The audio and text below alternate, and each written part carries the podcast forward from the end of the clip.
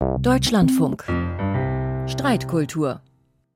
Mit Michael Köhler. Herzlich willkommen zu dieser Streitkultur. Kultur? Brauchen wir ein Staatsziel Kultur? Das wollen wir heute fragen. Die Idee, ein Staatsziel Kultur in Verfassungsrang zu heben, die wurde zuletzt von der Enquete-Kommission Kultur in Deutschland 2005 empfohlen. Kaum ein Bundestagswahlkampf seither, in dem die kulturpolitischen Sprecher der Bundestagsfraktion sich nicht für ein solches Staatsziel aussprechen. Eine Anhörung im Kulturausschuss des Deutschen Bundestages Ende September brachte indes ein uneinheitliches Bild. Die regierende Ampelkoalition hält daran fest, erweitert den Vorschlag sogar, möchte nicht nur den Artikel 20b, der Staat schützt, fördert die Kultur, sondern ausdrücklich den Begriff in Vielfalt.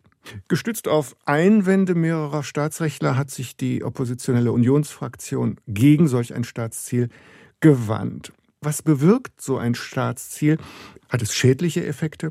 Gäste, dies zu tun, sind Olaf Zimmermann. Er ist als Sachverständiger in den Bundestagskulturausschuss geladen worden, weil er der Geschäftsführer des Deutschen Kulturrates ist. Bei uns ist auch Dr. Steffen Augsberg, Professor für öffentliches Recht an der Universität Gießen. Zuerst möchte ich aber Tobias Knoblich kurz hören. Er ist Präsident der Kulturpolitischen Gesellschaft und Kulturdezernent der Stadt Erfurt in Thüringen. Ihn habe ich gefragt, als es hieß, dass das Schlosstheater in Kochberg in Thüringen eine Viertelmillion Förderung künftig nicht mehr bekommt, ob ein Staatsziel daran vielleicht etwas geändert hätte. Ob es das Staatsziel Kultur an der Stelle bringt, weiß ich nicht. Auf jeden Fall bin ich ein Verfechter dessen, weil ich glaube, es ist für den Nimbus von großer Bedeutung im Gegensatz zu einer Pflichtaufgabe Kultur, die immer so klingt, als würde damit automatisch auch das Geld gedruckt. Das Staatsziel finde ich ganz wesentlich, wenn es vor Ort dann auch zu Spezialgesetzen führt, wie in Sachsen mit dem Kulturraumgesetz. Da hat der Freistaat sein Staatsziel definiert, er hat ein Gesetz erlassen, eine Pflichtaufgabe zur Kultur der Kommunen. Also da greifen Dinge ineinander. Wenn so eine Systematik sich dadurch herausbildet, in den Ländern bringt ein Staatsziel Kultur sehr viel. Wenn man hofft, dass damit automatisch Geld gedruckt wird, wenig. Olaf Zimmermann, was würde so ein Staatsziel Kultur aus Ihrer Sicht bewirken? Warum sprechen Sie sich dafür aus? Also erstmal glaube ich, dass Herr Knoblich absolut recht hat. Ich glaube, ein Staatszielkultur ist sinnvoll, aber ein Staatszielkultur löst jetzt nicht alle Probleme des Kulturbereiches. Es würde noch einmal klar machen, dass Deutschland ein Kulturstaat ist. Man kann natürlich sagen, das ist ja sowieso, aber in bestimmten Maßnahmen, da wird das zumindest, wenn es um die Verantwortung der Kultur auf der Bundesebene geht, immer mal wieder in Frage gestellt. Diese Debatten haben wir gerade, wenn es jetzt um Krisenresilienz geht. Also wie schützen wir uns vor zukünftigen Krisen, Pandemien, Hochwasser oder auch möglicherweise Kriegen?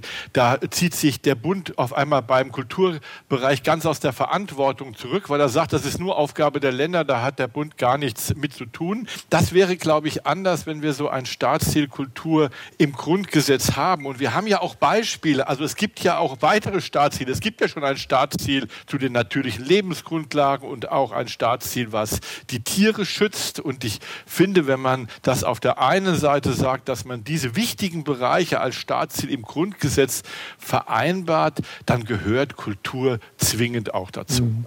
Professor Augsberg, Sie haben im Bundestagskulturausschuss gesagt, Sie sind Kulturfreund, aber Sie sind Staatszielgegner. Warum? Also nicht Staatszielgegner per se, aber skeptisch gegenüber einem Staatsziel Kultur. Und das im Wesentlichen aus zwei Gründen. Zum einen ist der Begriff Kultur ja notorisch unbestimmt. Wenn wir das jetzt aufnehmen würden, müssten wir erstmal damit etwas genaueres verbinden, müssten uns fragen, wer denn eigentlich da auch eine Definitionshoheit hat. Am Ende ist es wahrscheinlich das Bundesverfassungsgericht, das dann dazu berufen ist, uns zu sagen, was Kultur ist. Wollen wir das wirklich? Dass wir ein Kulturstaat sind in Deutschland, ist doch völlig unbestritten. Also kein anderes Land auf dieser Erde gibt so viel Geld für Kultur aus wie Deutschland. Und dass nun ausgerechnet wir meinen, wir müssten das irgendwie als Defizit Defizit ansehen und deshalb die Verfassung verbessern, finde ich insoweit nicht plausibel. Und das zweite, vielleicht gravierendere Argument äh, verdeutlicht im Grunde genommen die Stellungnahme von Herrn Zimmermann. Da wird eine Staatszielbestimmung gefordert und dann wird doch erwartet, dass daraus sich Kompetenzveränderungen ergeben.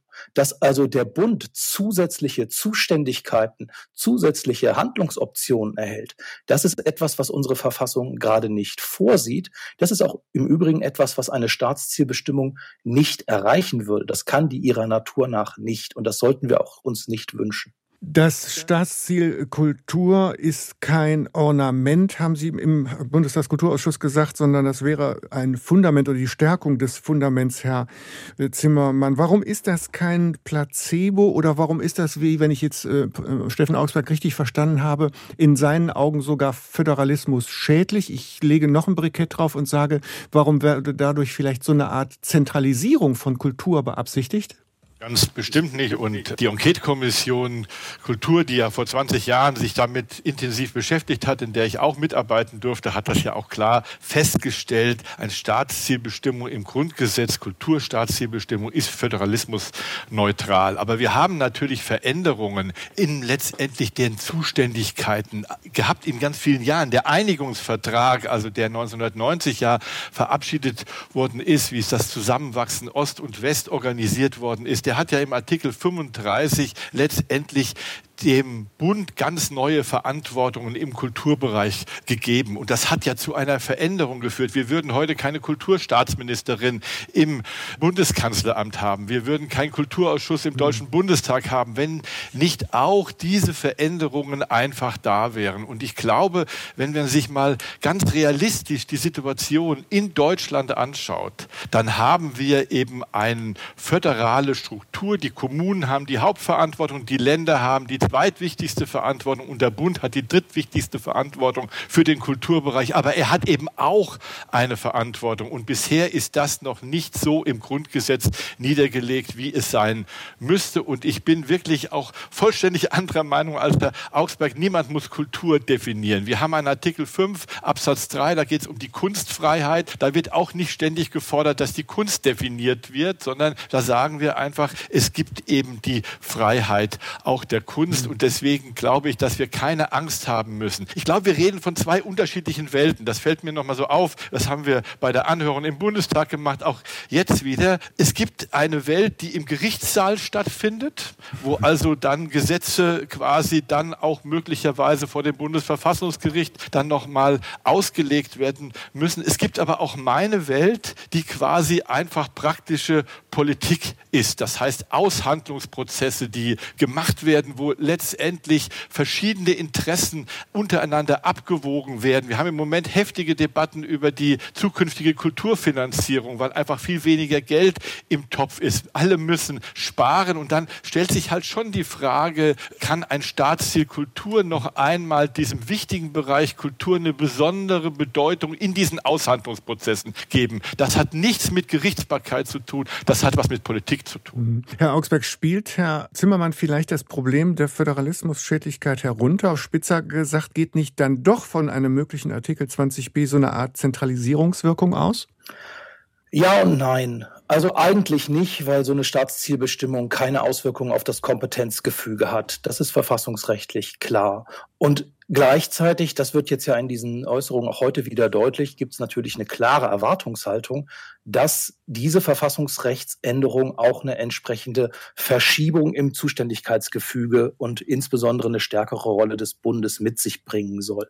Also die Erwartungen, die damit entsprechend geschürt werden, die laufen natürlich schon darauf hinaus, dass man die Kulturhoheit der Länder letztlich schwächt. Der Bund hat eine Kulturzuständigkeit in begrenztem Umfang, das ist unumstritten, aber im Wesentlichen Wesentlichen liegt die Kulturzuständigkeit bei den Kommunen und bei den Ländern. Dabei sollte es auch bleiben. Selbstverständlich, wenn Sie mir das erlauben, muss die Kunst auch definiert werden, so schwierig das ist. Und das erfolgt auch. Und auch Kultur müsste definiert werden. Und es ist das Hinzufügen von Verfassungsrechtsbestimmungen die nur mit qualifizierter Mehrheit, Zweidrittelmehrheit in Bundestag und Bundesrat überhaupt in unser Grundgesetz eingefügt werden können. Nicht etwa eine Stärkung des politischen Diskurses, wie das Herr Zimmermann sagt. Das ist eine Entpolitisierung, weil es schwieriger wird, diesen verfassungsrechtlichen Vorgaben dann mhm. zu entkommen. Also gerade wenn man das möchte, dass man politisch über solche auch kulturellen Förderungsmaßnahmen etwa diskutiert, dann tut man gut mhm. daran, die Hände von der Verfassung mhm. zu lassen.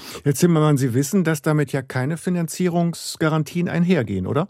Nein, das, was wir uns wünschen, ist ja ein ganz einfacher, kurzer Satz. Der Staat schützt und fördert die Kultur.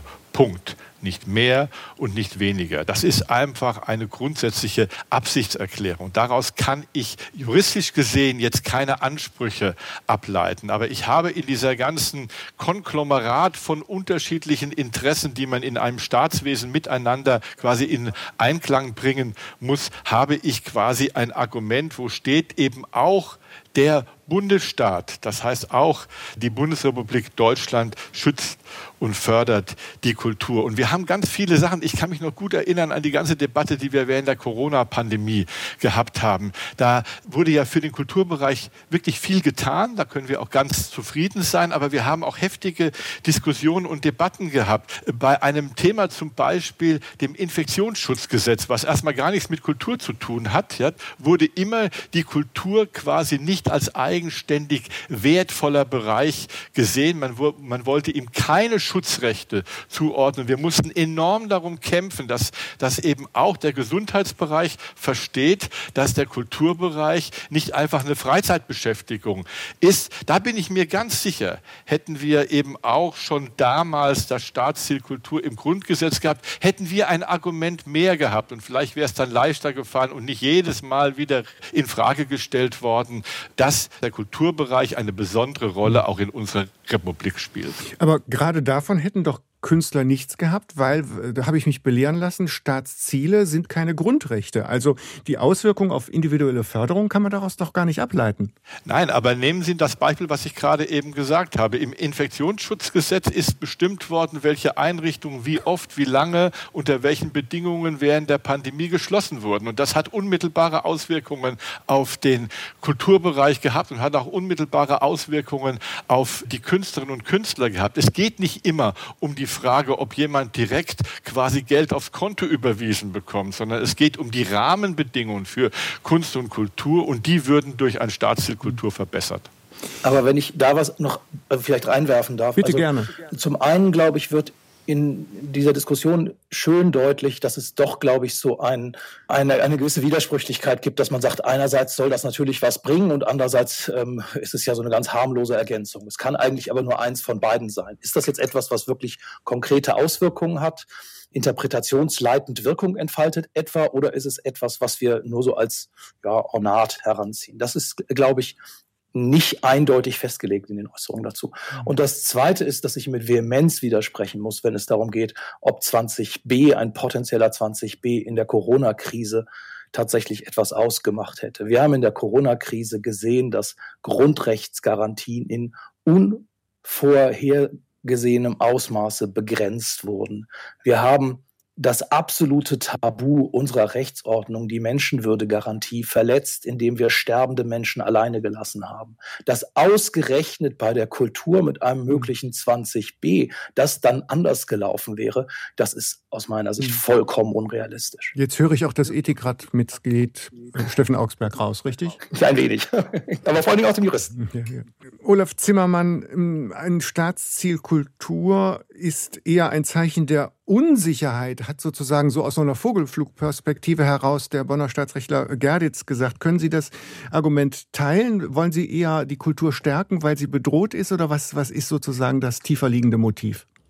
Also erstmal glaube ich auch, dass das Staatsziel Kultur kein Placebo ist. Ich würde mich auch nicht dafür so einsetzen, wenn ich glauben würde, es hätte überhaupt keinen Sinn und es wäre einfach nur ein dahingeschriebener Satz. Ich glaube wohl, dass das Staatsziel Kultur föderalismusneutral ist, das heißt letztendlich den Ländern sie nicht in ihrer Kompetenz beschneidet, aber dass es uns hilft, wenn es darum geht, vernünftige, gute Rahmenbedingungen für den Kulturbereich zu erhalten. Und das ist ein permanenter Kampf. Also es ist so, dass wir permanent dagegen ankämpfen müssen, dass man denkt, auch in diesem Land, man könnte mit weniger Kultur doch auch ganz gut auskommen. Und deswegen glaube ich, dass jede Form von Unterstützung gut ist.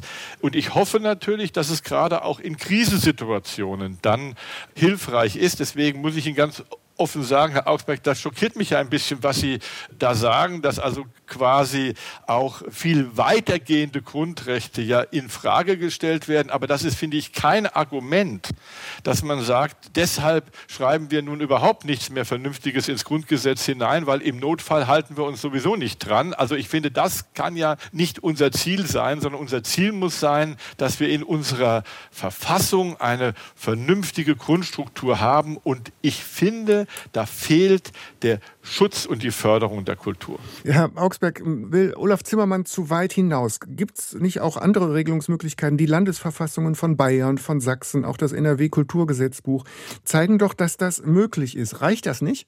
Naja, ich glaube, fast alle deutschen Bundesländer haben, eine entsprechende, haben einen entsprechenden Kulturbezug in äh, Verfassungen drin. Und das ist auch dort an der richtigen Stelle. Das sind die primären Kulturzuständigen in unserem föderalen System. Das könnte man, das will ich ja gar nicht abstreiten, verfassungsrechtlich auch auf der Bundesebene regeln. Ich glaube nur nicht, dass es sehr viel bringt. Ich glaube, dass man im Grunde genommen doch in diesem Double Bind stecken bleibt, zu sagen, einerseits soll es keine Auswirkungen auf das föderale System haben, andererseits soll es die Rahmenbedingungen verbessern. Wenn jemand wie Herr Zimmermann davon spricht, dass die Rahmenbedingungen verbessert werden, dann meint er natürlich, dass es mehr Geld geben soll für die Kultur. Und das führt, glaube ich, diese Diskussion so ein bisschen ad absurdum, weil man nur sagen kann, äh, was, was genau ist denn jetzt gewollt? Eine verfassungsrechtliche Regelung, die einen symbolischen Gehalt hat oder eine verfassungsrechtliche Regelung, die richtig konkrete Auswirkungen hat? Mir scheint, da muss man sich schon entscheiden. Letzteres ist Föderalismus bezogen allerdings ein deutlich größeres Problem. Wenn wir nur sagen, damit wird gewissermaßen unsere allgemein anerkannte Kulturstaatsformel, die auch das Bundesverfassungsgericht verwendet, etwa bekräftigt, dann kann man das machen. Dann muss man aus meiner Sicht immer noch die Frage stellen, warum denn ausgerechnet die Kultur und warum nicht auch andere irgendwie so für das gedeihliche Zusammenleben wichtige Faktoren. Ich denke an Ehrenamt, an Sport hatten Sie erwähnt, an Religion. Aber dann kann man das machen. Aber ich glaube, im Grunde genommen steckt mehr dahinter. Da die Änderung der Verfassung geht einher mit der Erwartungshaltung, dass damit dann doch zusätzliche Ansprüche verbunden sind. Und das ist problematisch. Mhm. Wo kommt Ihr vehementer, ich nenne das mal Verfassungsprotektionismus her? Haben Sie Furcht, dass das verwässert wird, dass das zu einem, wie der Kollege Gerditz sagte, Ihr Staatsrechtskollege, das Grundgesetz zu einem Volkslesebuch wird? Also ein Volkslesebuch fände ich ganz sympathisch. Wenn wie das Volk die Verfassung mehr lesen würde, fände ich das äh, eigentlich eine erstmal attraktive Vorstellung. Nein, ich glaube, dass das Grundgesetz nicht zu einem Wünsch dir was werden soll. Dass nicht alle, die aus persönlich institutionell gut nachvollziehbaren Gründen, wie Herr Zimmermann, eine spezifische eigene Position einnehmen, jetzt hingehen und sagen, und die möchte ich gerne auch im Grundgesetz verortet haben. Das gilt insbesondere dann, wenn diese Position natürlich schon stark im Grundgesetz fundiert und geschützt ist, wie es insbesondere über die Kunstfreiheit, die Rundfunkfreiheit, die Wissenschaftsfreiheit für den Kulturbereich ja schon der Fall ist. Und das Zweite, das hatte ich eben kurz angedeutet, ist natürlich die Tatsache, dass wir mit Verfassungsänderungen immer eine gewisse Form von, von Entpolitisierung vornehmen, in dem Sinne, dass einfach das weitere Diskutieren darüber schwieriger wird. Und deshalb muss man damit besonders vorsichtig sein. Das heißt nicht, dass Verfassungsänderungen ausgeschlossen sind. Das Grundgesetz zeichnet sich ja gerade dadurch aus, dass es schon vorsieht selbst, wie es geändert werden kann und dass es geändert werden kann vor allen Dingen. Mhm. Aber gerade deshalb muss man da aufpassen, dass man es nicht überfrachtet.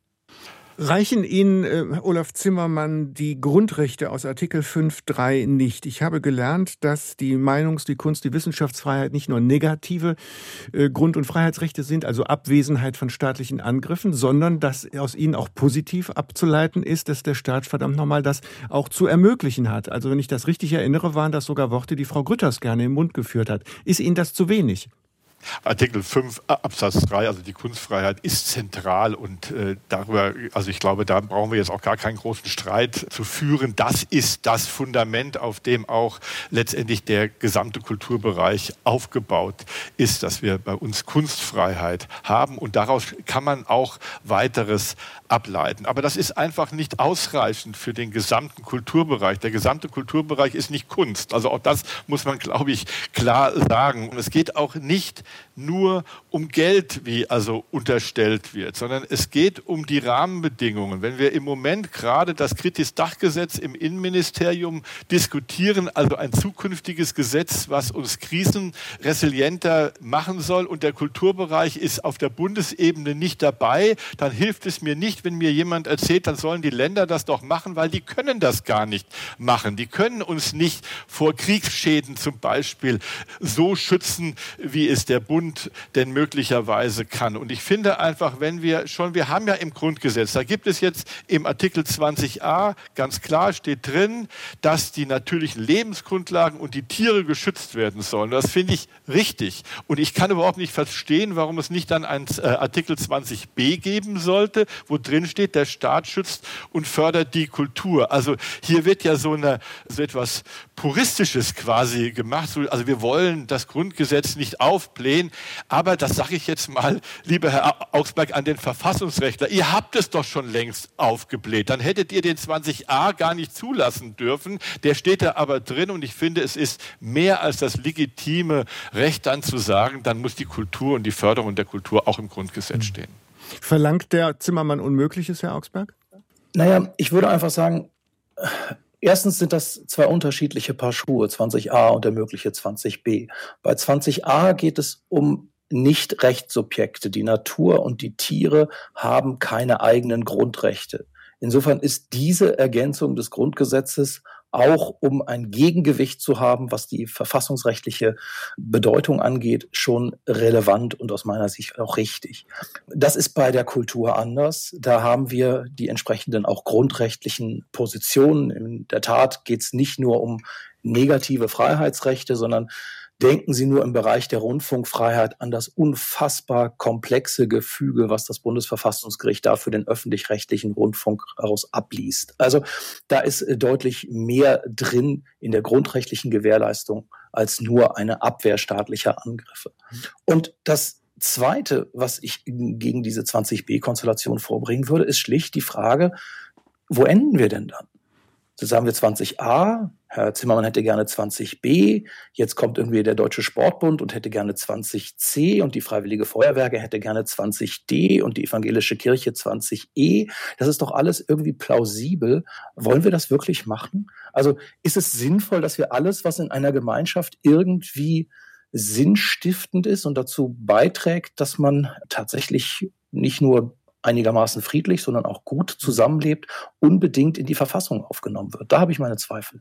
Also es etwas abstrakter lassen und offener lassen ist mehr Schutz als eine übertriebene Konkretion. Habe ich Sie da richtig verstanden? Also jedenfalls hat das doch die Logik dessen, dass alle anderen dann sagen werden, ja, wenn die Kultur geschützt wird in diesem Sinne, so wie Herr Zimmermann sich das erhofft, dann brauchen wir das doch auch. Ich weiß überhaupt nicht, warum nicht Bundeskulturpolitiker jetzt in der krisenbezogenen Gesetzgebung die Belange der Kultur politisch geltend machen können. Das ist doch eine offensichtliche Aufgabe und ein politisches Versagen, wenn das nicht erfolgt. Das hat mit einer verfassungsrechtlichen Änderung, mhm. glaube ich, erstmal nichts zu tun. Und wenn wir das machten, würden wir halt so ein bisschen die Büchse der Pandora öffnen, dahingehend, dass dann auch alle anderen sagen, nicht der Sport mhm. fängt ja schon an, die intergenerationelle Gerechtigkeit oder was auch immer, alles sinnvolle Dinge, die wir sollen dann auch alle geregelt werden. Und deshalb, ich, glaube ich, führt dann tatsächlich dazu, dass wir so einen Verfassungstext haben, der in, in großen Teilen oder jedenfalls in relevanten Teilen ein Wünsch dir was ist und eigentlich uns nicht weiterhilft.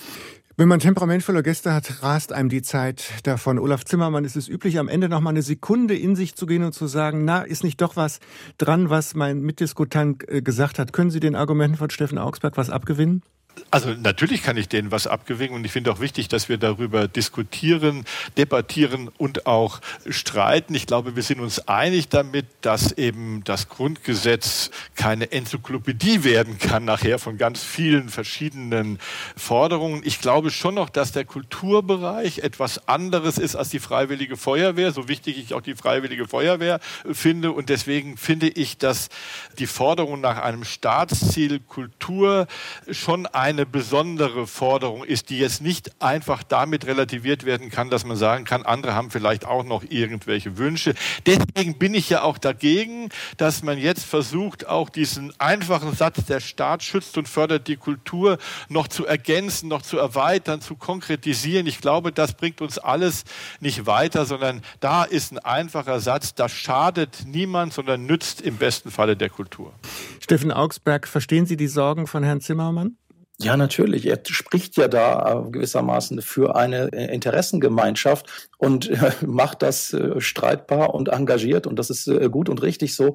Aber gleichzeitig kann man dem eben entgegenhalten, dass im Prinzip wir es schon mit einer gerade in Deutschland doch sehr privilegierten Gruppe zu tun haben und dass es vielleicht nicht unbedingt erforderlich ist, das jetzt auch noch zusätzlich in dieser Weise verfassungsnormativ zu verankern. Brauchen wir ein Staatsziel Kultur mit den Gästen Olaf Zimmermann, Geschäftsführer des Deutschen Kulturrates und Dr. Steffen Augsberg, Professor für öffentliches Recht an der Universität Gießen. Durch die Sendung führte Michael Köhler. Nach uns hören Sie wie gewohnt eine neue Ausgabe von Kultur heute. Meinen Gästen herzlichen Dank. Danke Ihnen. Danke.